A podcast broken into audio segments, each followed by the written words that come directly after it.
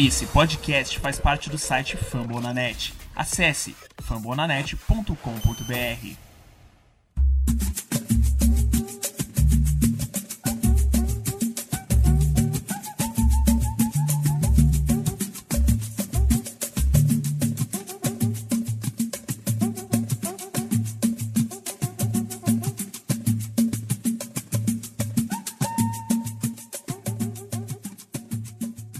Olá, olá pessoal, sejam muito bem-vindos. Está no ar o episódio número 1 do programa O País do Beisebol, podcast criado para cobrir a caminhada dos brasileiros pelas principais ligas de beisebol do mundo.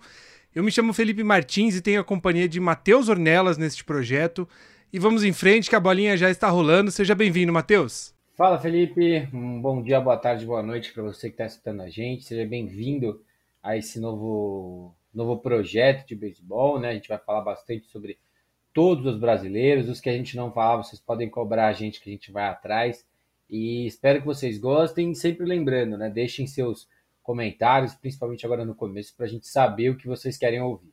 Muito bem, hoje é dia 1 de junho e antes de a gente começar é importante um breve resumo sobre o que é o país do beisebol.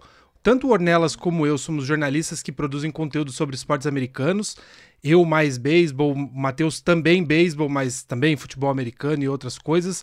enfim, além do beisebol das grandes ligas, a gente acompanha também ligas menores dos Estados Unidos da América, entre outras ligas de beisebol pelo mundo.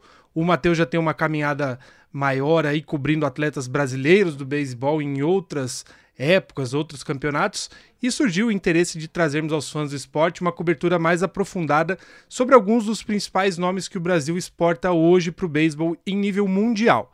Claro que a nossa expectativa é que sempre tenham novos nomes surgindo, mas aos poucos a gente vai apresentando os atletas que mais estão se destacando no esporte.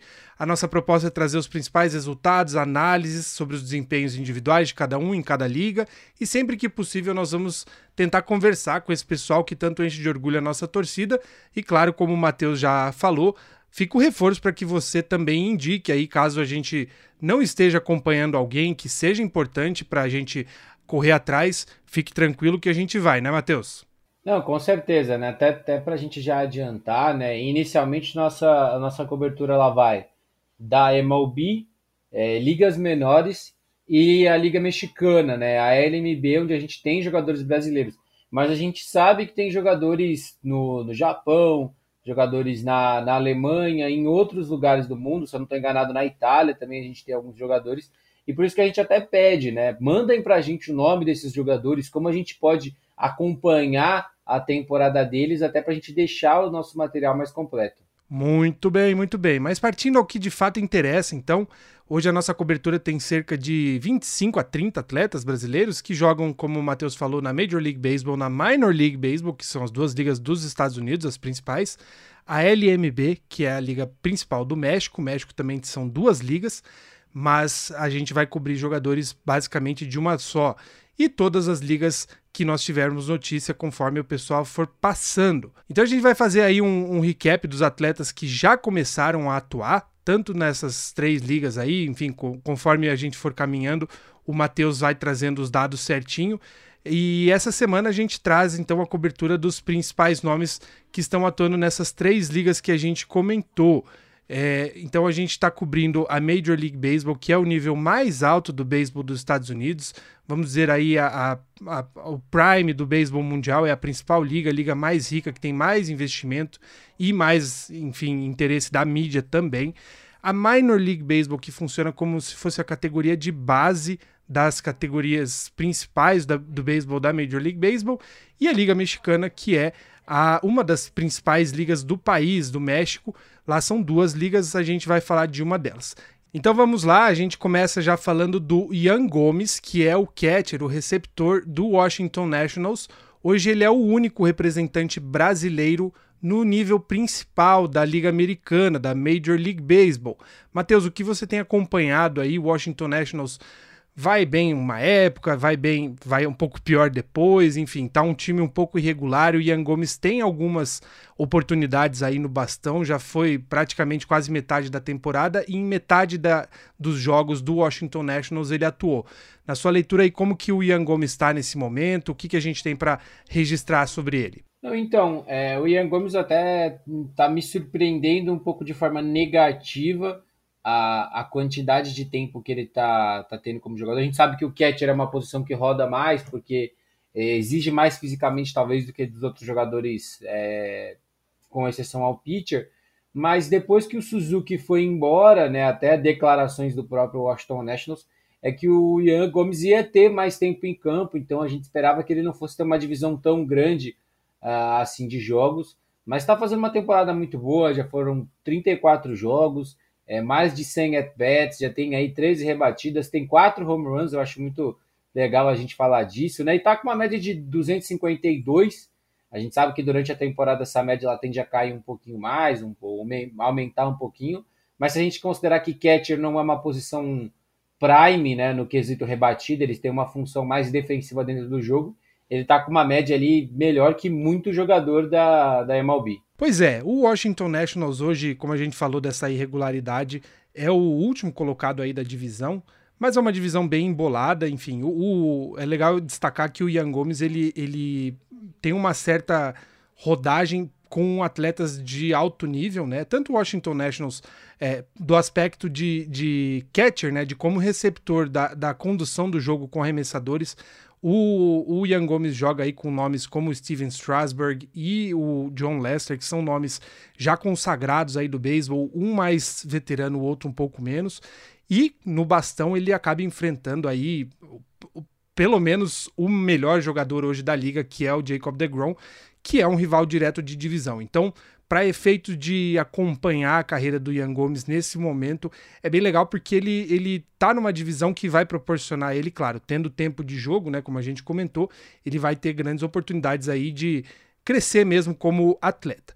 E aí a gente passa, como a gente falou, o Ian Gomes é o primeiro a, o primeiro e único hoje, né, jogador da Major League Baseball. Claro que se tudo der certo daqui para o fim do ano, a gente espera que tenha mais gente, mas aí a gente entra nas minors, né, nas ligas menores, já falando do Bo Takahashi. O Bo Takahashi joga na Triple A do Cincinnati Reds. A Triple A é o último nível antes da Major League Baseball.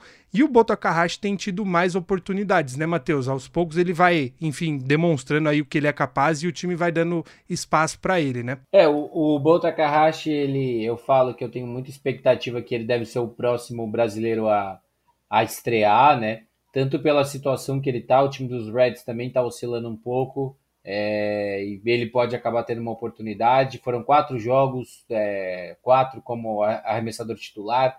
Já teve dois quality starts, né, que é arremessar seis entradas e ceder três corridas ou menos.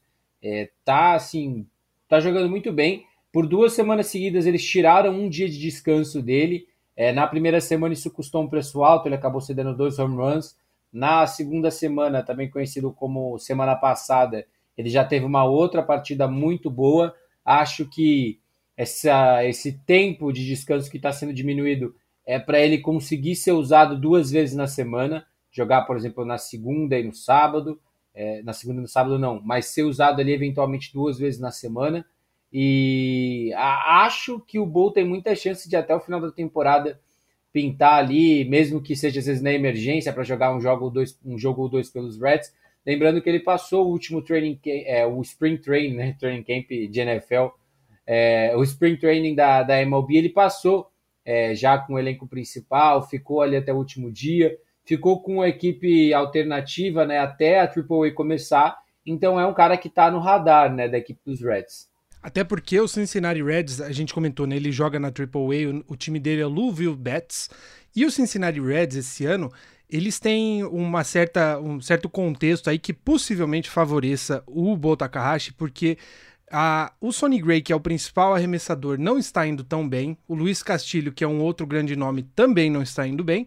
E o Jeff Hoffman, que acabou sendo uma opção que surgiu, ele já está machucado. Então, aquela coisa, quando os principais começam a ter um, um rendimento pior, o, outras opções imediatas se machucam e o time não está indo bem, na Major League Baseball existe uma cultura de se criar um, um, um clima favorável para que prospectos ou até nomes que não são os principais é, nomes das categorias de base, ali o rank 10, né, os principais 10, 15 atletas, até outros que estão abaixo aí dessa contagem acabam tendo oportunidade no time principal, justamente para testar, enfim, ganhar rodagem e até, enfim, criar algum valor para eventuais trocas ou enfim. Então, para o Bolt Takahashi, como o Matheus falou, é um dos que tem uma grande expectativa aí de logo, possivelmente, surgir uma oportunidade até por ele já estar na AAA, que é o, pro, o, penú, o último passo antes da Major League Baseball, ele tem o contexto aí da, da própria, do próprio desempenho que o Cincinnati Reds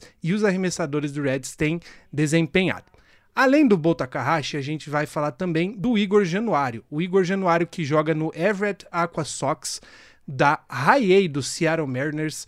A A, na verdade, liga, as ligas menores, só para a gente entender, são três níveis, né? Tem a Single A, Double A e Triple A, que são como se fosse uma escada até a Major League Baseball, mas a Single A é dividida em duas partes. Então a Low A é basicamente a entrada da entrada.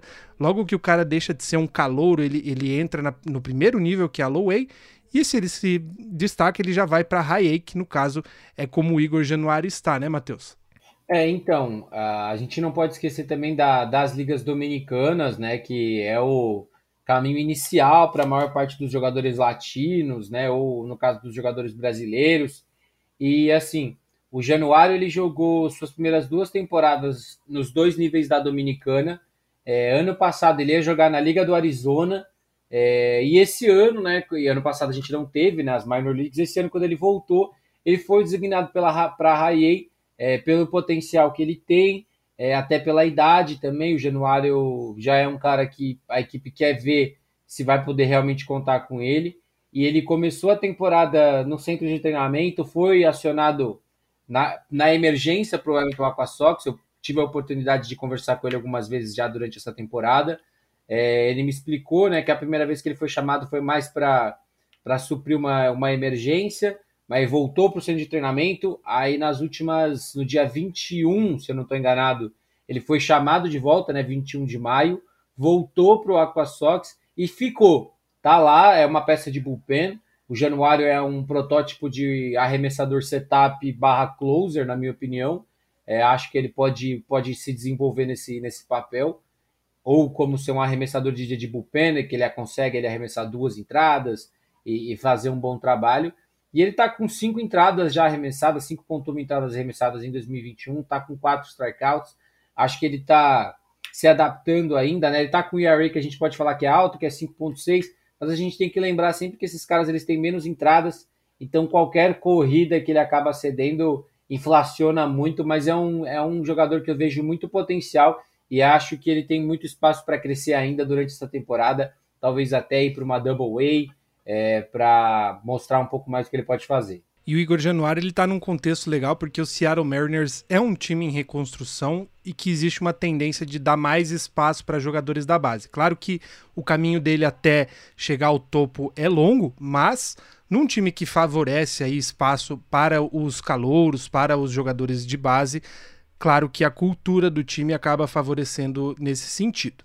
A gente fala também do Rafael Ohashi. O Ohashi joga no, num time da categoria de base do Toronto Blue Jays, no Dunedin Blue Jays, que é da Low Way, como a gente tinha falado, é o, é o primeiro nível entre os, os A's, né, que a gente chama. E, enfim, o Rafael também é um dos destaques que a gente pontua nesse programa, certo, Matheus? Cara, a, a história do Ohashi é muito engraçada e, assim, mostra muito o potencial dele.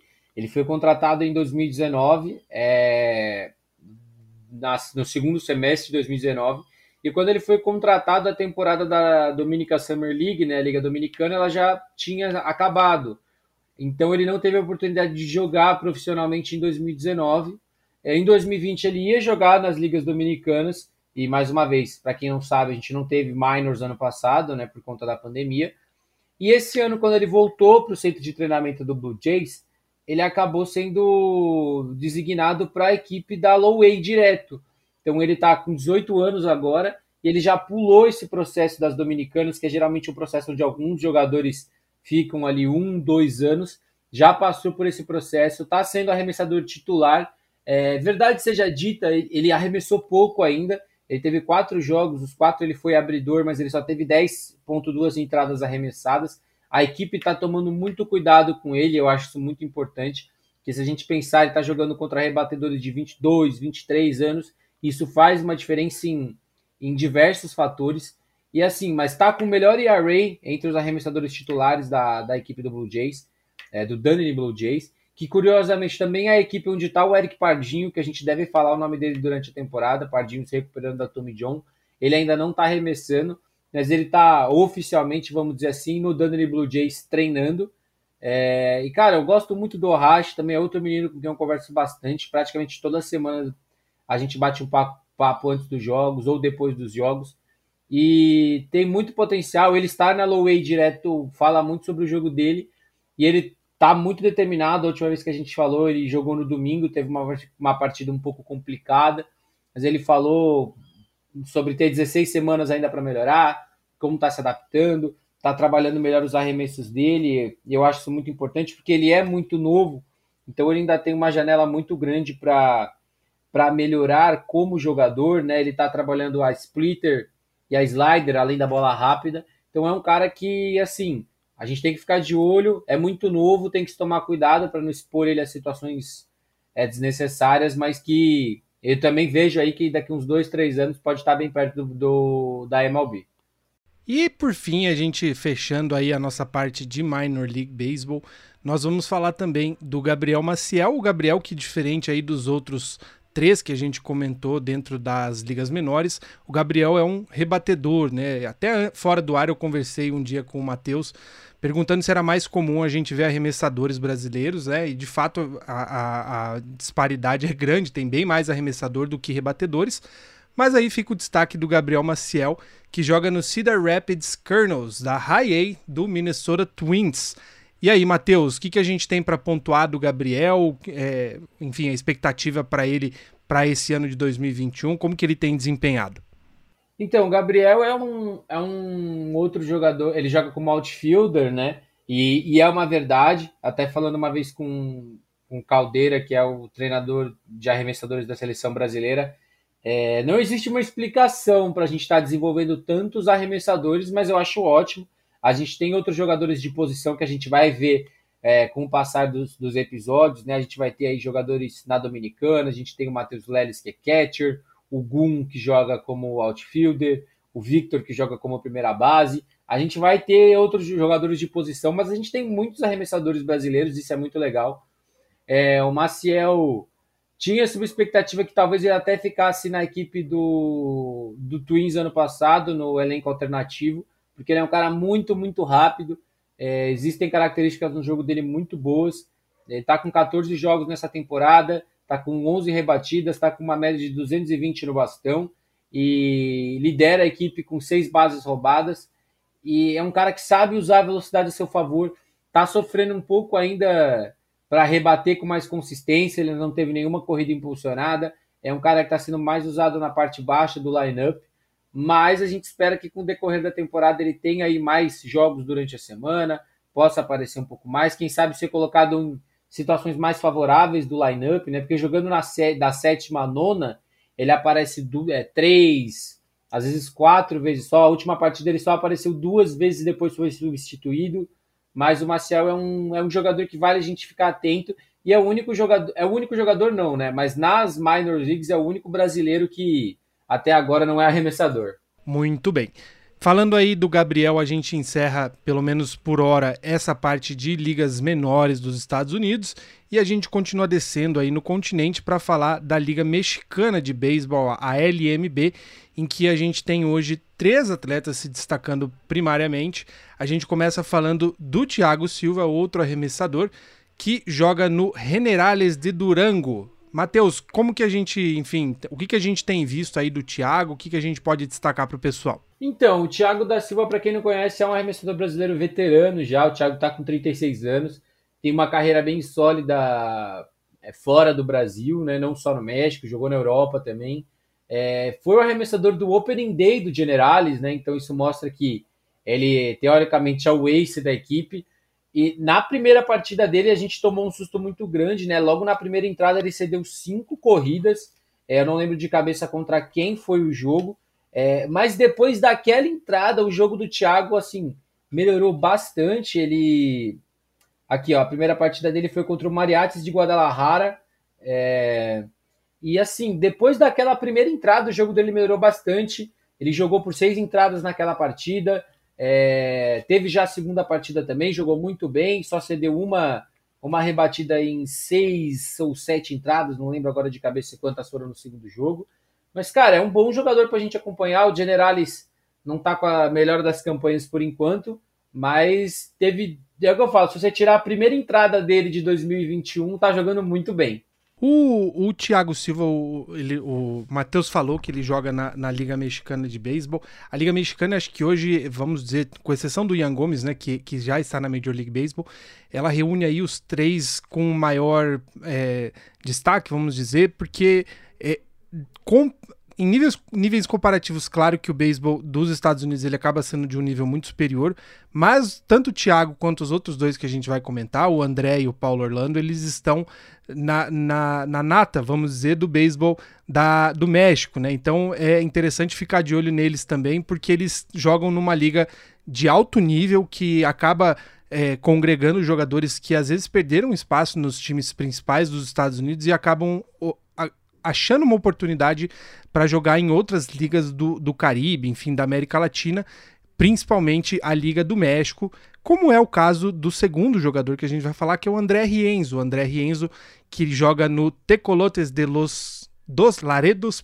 meu espanhol maravilhoso, o Tecolotes, que é um time curioso aí, que tem um, uma sede basicamente no México e a outra no Texas, né? E o André Rienzo, ele tem aí uma boa rodagem já, ele na, em 2006 ele, ele assinou com o Chicago White Sox da Major League Baseball, acabou jogando também pelo Miami Marlins e hoje ele joga no México, já faz um tempo, na verdade, que ele tá nas ligas mexicanas. Como que o André tem se, enfim, se saído, desempenhado, Matheus? É, então, o, o Renzo, depois da. Ele passou pela Tommy John há um tempo atrás, né?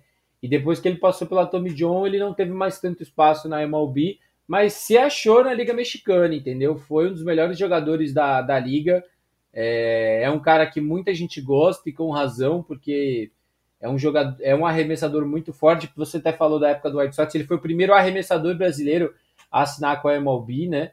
Para quem não sabe, o primeiro jogador foi o Ian Gomes. Uh, aí eu não lembro se o Paulo Orlando veio depois ou se o Rienzo veio antes. Mas assim, e o Rienzo ele teve só um jogo até agora, né? Eu até estranhei. Eu imaginava que ele seria ou ace ou o cara 2 da, daquela rotação. Ele jogou acho que no quinto, sexto jogo só. Não sei se ele está se recuperando de alguma coisa ou como que a equipe quer usar ele. Arremessou pouco, arremessou só três, três entradas na sua primeira partida é, teve um strikeout, teve uma participação ainda bem discreta, mas o Renzo é um cara que a gente tem que ficar de olho, por não só por toda a história dele, é um jogador, tá com 32 anos, tem bastante espaço, e quem sabe, se ele tiver boas atuações, como a gente sabe que ele pode fazer, pode aí, quem sabe, receber um convite da MLB nos próximos dois, três anos, nos próximos dois, três anos não, mas ser chamado aí eventualmente para participar da, de algum training, de um spring training, galera. Peço desculpa quando eu falo training camp, que a cabeça é um pouco acostumada com a NFL. O Matheus comentou aí sobre ele ter sido o primeiro brasileiro arremessador. Ele, inclusive, no dia que ele fez a estreia, ele jogou contra o Cleveland Indians na época que o Ian Gomes também estava atuando. Então foi o primeiro duelo, se eu não me engano, de brasileiros. E aí saiu com a vitória do Ian Gomes, no caso, né? O Cleveland Indians ganhou. Sim, sim, é, eu lembro disso. Eu não lembro detalhes, mas agora que você comentou por cima, eu lembrei.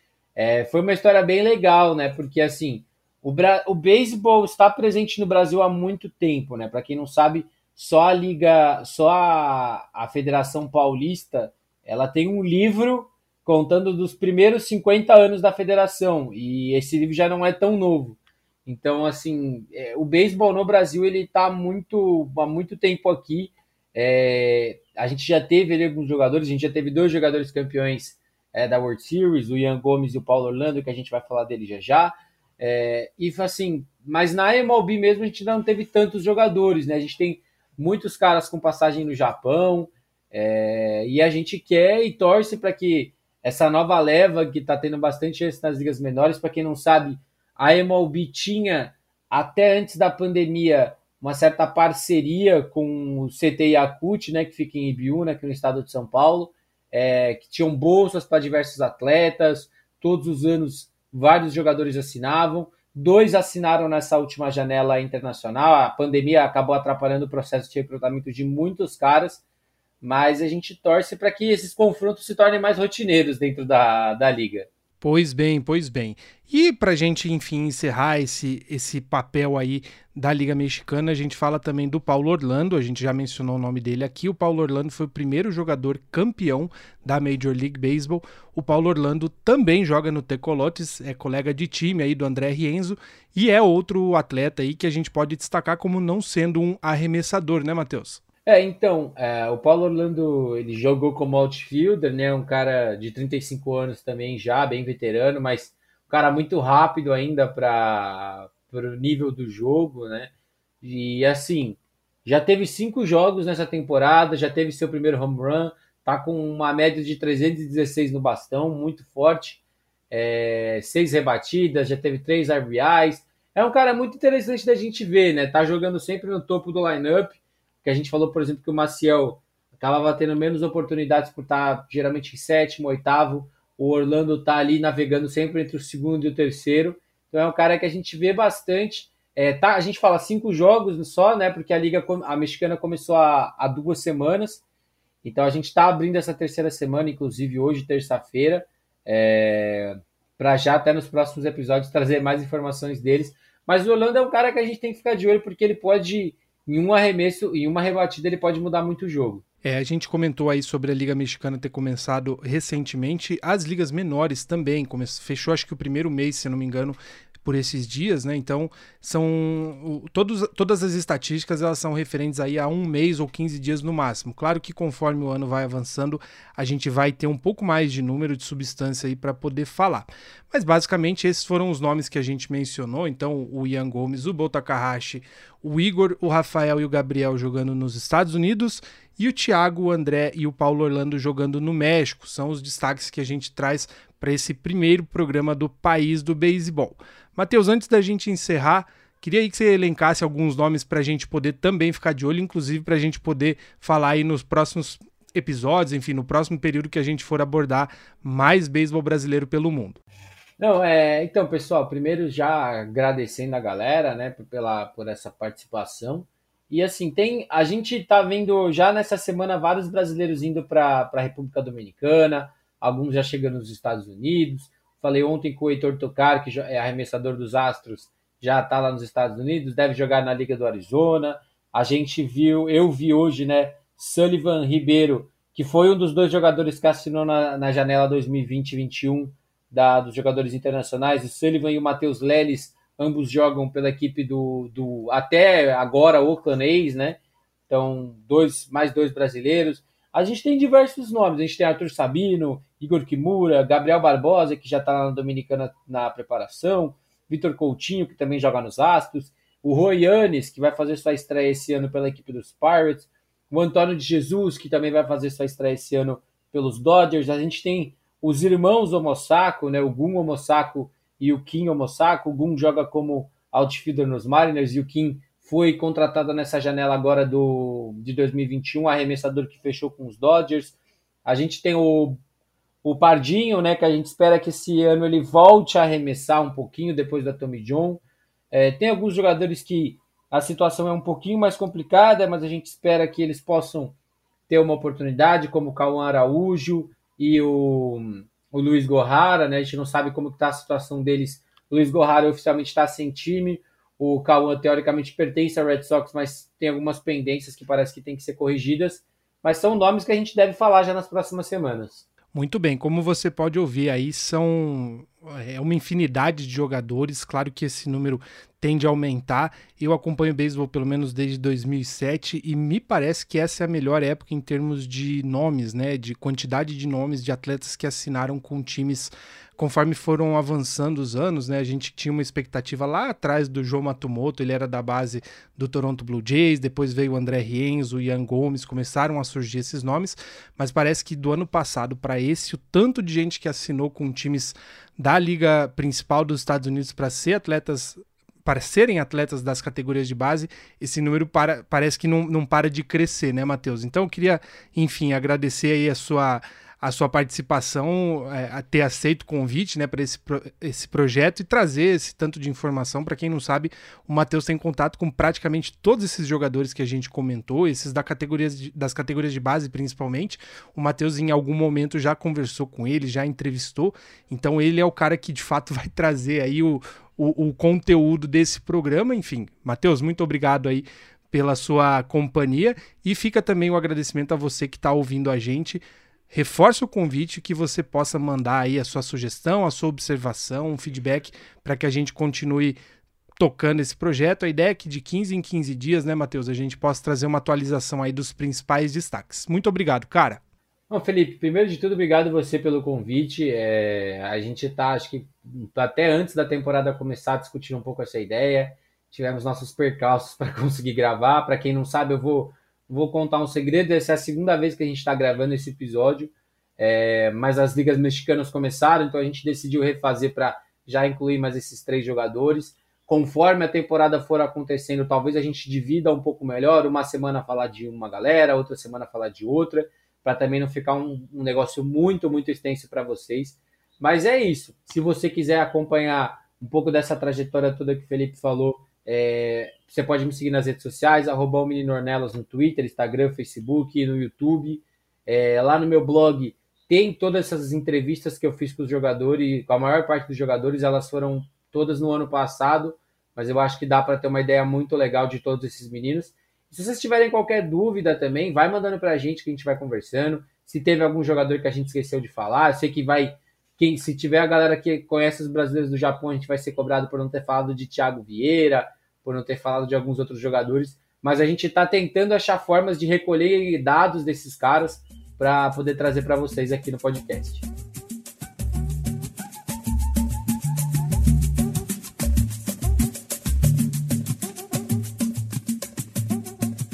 E aqui encerramos o primeiro encontro do País do Beisebol, o programa que vai te ajudar a acompanhar os principais nomes que o Brasil tem atuando nas grandes ligas de beisebol pelo mundo nos dias de hoje.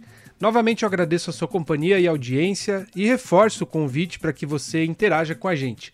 Nós estamos no Twitter pelo arroba País do Beisebol e por lá você pode enviar feedback, mandar sugestões para o programa e até indicações de mais nomes para a gente poder rastrear e trazer aí as análises para os próximos episódios. A gente continua por aqui, logo voltamos com mais conteúdo. Abraços e até a próxima!